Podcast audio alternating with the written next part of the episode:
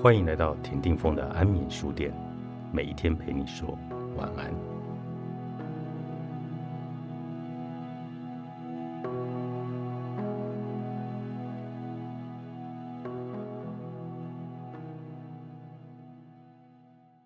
这是一则很美很美的故事，你们每个人都要好好的体会一下。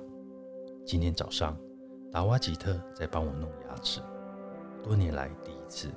当我离开牙医治疗椅时，我问他：“你满意了吗？”因为我可以看出他并不满意。他想要弄好我的牙齿，但却做不到。到了傍晚，我告诉他：“结束它吧，因为有谁知道明？”天会如何呢？明天我或许就不在这儿了，那修补我的牙齿就会很荒谬。他真的尽力了，但我是一位教导每一个人都要处在当下这一个片刻的师傅，甚至一些亲近我身旁的人都不断的问我：“八关，你爱我吗？”我不可能不爱你们的。我爱你们不是因为你们的特质，而是因为我的爱是无条件的。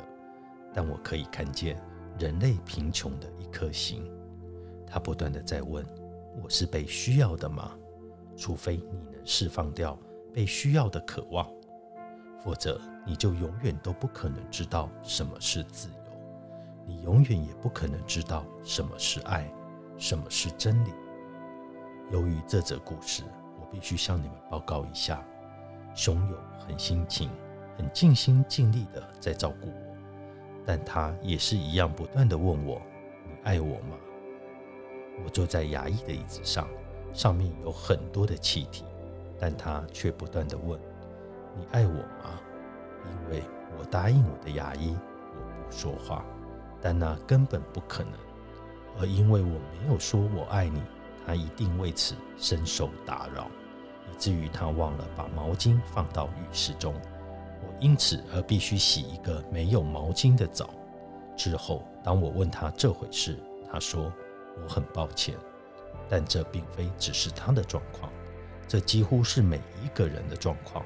而我全心全意在教导人们的就是：你必须尊敬你自己。